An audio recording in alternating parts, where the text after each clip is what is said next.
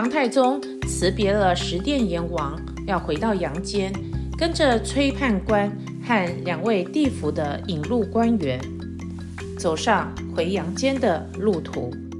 地府官员说：“陛下，既然您都已经来到地府了，那回阳间的路上也参观一下地府吧。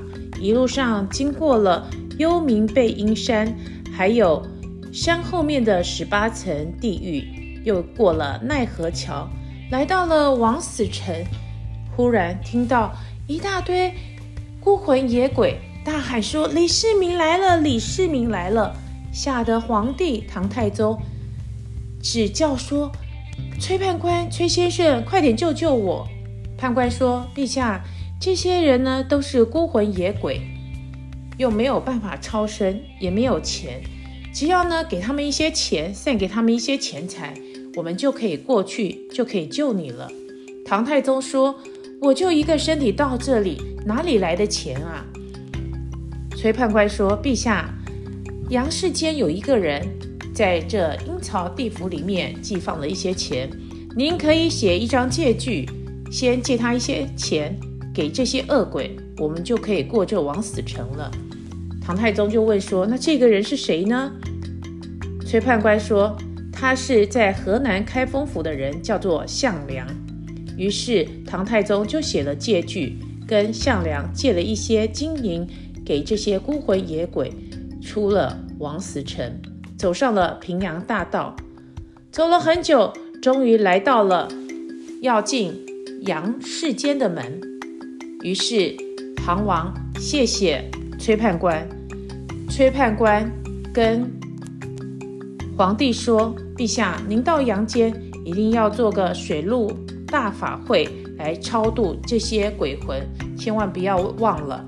如果阴曹地府里面没有抱怨的声音，阳世间呢才能够享受太平。如果有不好的地方，都可以慢慢改过来的。一定要告诉世界上的人呢，都要做好事。这样一来，您的江山和后代都可以。长长久久了，唐太宗听听了，答应，告辞崔判官，回到了阳世。在阳世间的唐朝宫殿里，各位大臣们正在宫殿上办丧礼呢。忽然听到棺木里有声音，大家吓得只有那胆子大、很正直的徐茂公、魏丞相。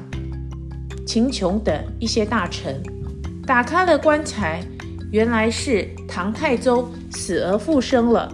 唐太宗告诉他的大臣们，他到阴间又死而复生的经过。于是他履行他对十殿阎王的承诺，让一个叫做刘全的官员把南瓜带到地府里去。而且又找人去找项梁这个人，要把在阴间跟项梁借的钱还给项梁。到了尉迟宫，终于找到项梁了。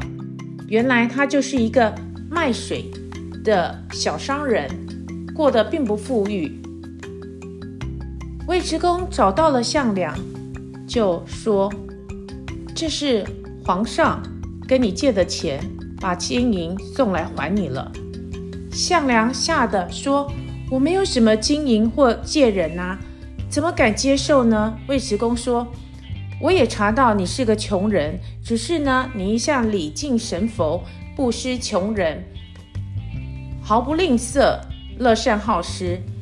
有呢，有钱的话也会买一些金银指定，烧到阴曹地府。”所以呢，地府里面有你存下的钱银。我们太宗皇帝曾经死去三日在地府里，然后又死而复生，在地府里的时候跟你借了钱，所以现在呢，照着跟你借的钱，把钱还给你，你就收下吧，我好回去回禀。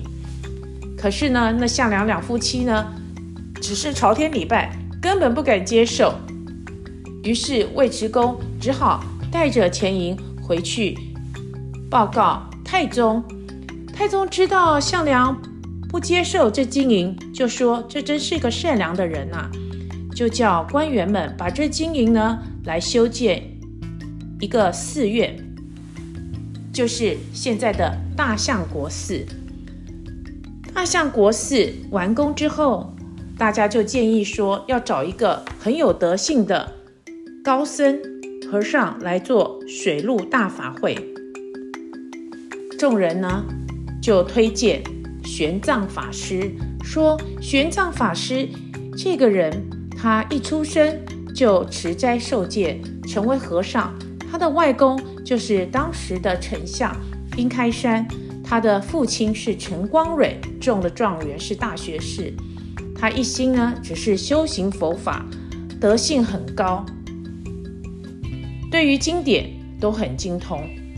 于是，唐太宗就命人把玄奘法师请到皇宫里来。